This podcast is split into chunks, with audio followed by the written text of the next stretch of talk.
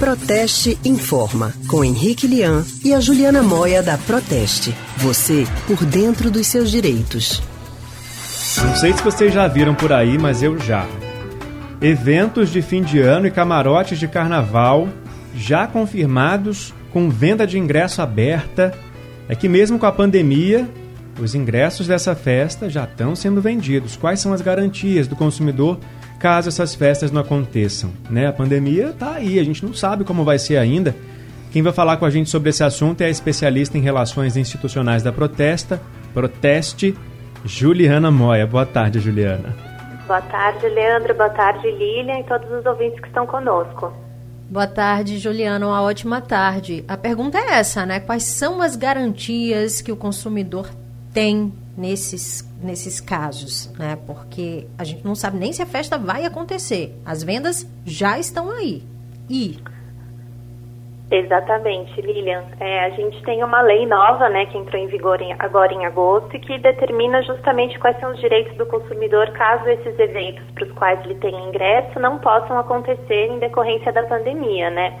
A lei não é muito favorável para o consumidor e o que ela determina é que, caso o evento não possa ser remarcado para uma data posterior, o consumidor só vai ter o reembolso um ano depois do fim do estado de calamidade pública.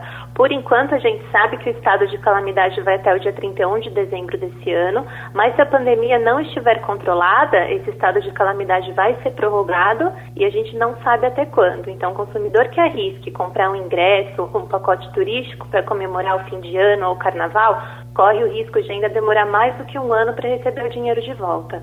Então é pelo menos 31 de dezembro do ano que vem, né? Por enquanto, para receber esse dinheiro de volta. Mas aí a gente já está aqui, olha, final de setembro, fim do ano batendo a porta. Tem gente já pensando nas comemorações de Natal, Ano Novo. Aqui em Pernambuco, ingressos dos camarotes de carnaval já estão sendo vendidos e, inclusive, alguns até informam que, caso o evento não aconteça, o dinheiro vai ser devolvido. As empresas podem continuar vendendo os ingressos mesmo assim, mesmo sem saber se vai ser possível a realização? Poder podem sim, Leandro. Não tem nenhuma proibição em vigor né, para que essas vendas deixem de acontecer.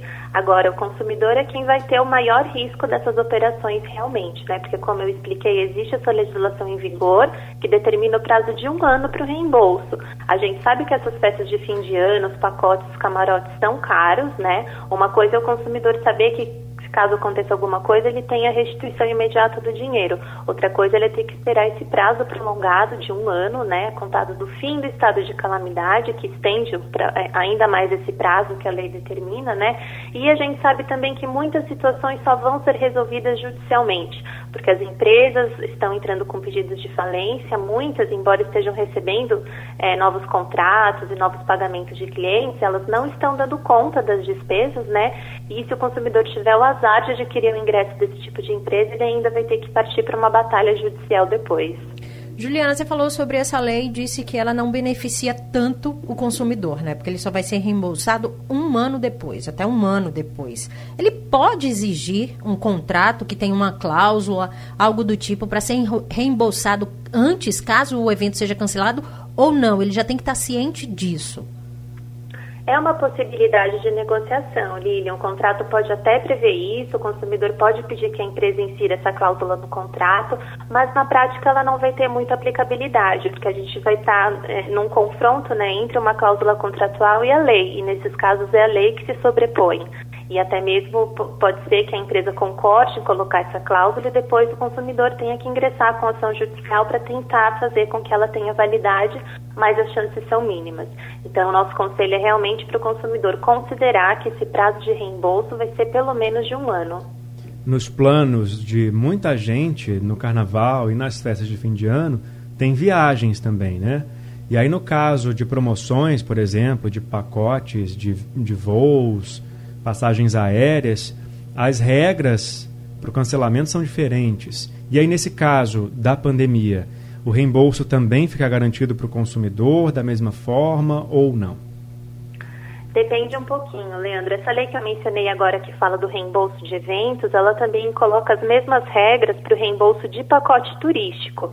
Então, se o consumidor vai a uma agência ou compra pela internet um pacote fechado com a parte da viagem de avião, hospedagem, etc., é, vigora o mesmo prazo de um ano que eu mencionei, caso ele precise do reembolso depois, quando a viagem não aconteça, né? Agora, se o consumidor comprou só as passagens aéreas, não o pacote completo, mas só as passagens, ele comprou por conta própria, aí o processo de reembolso é um pouquinho diferente, porque aí nós estamos falando de uma outra lei. Essa lei também prevê o prazo de 12 meses para o reembolso, mas os 12 meses são contados da data da viagem que foi cancelada. Certo, Juliana, muito obrigado mais uma vez. Eu que agradeço, até a próxima. Obrigada, Juliana. Boa tarde. A gente acabou de conversar com a especialista em relações institucionais da Proteste, Juliana Moya.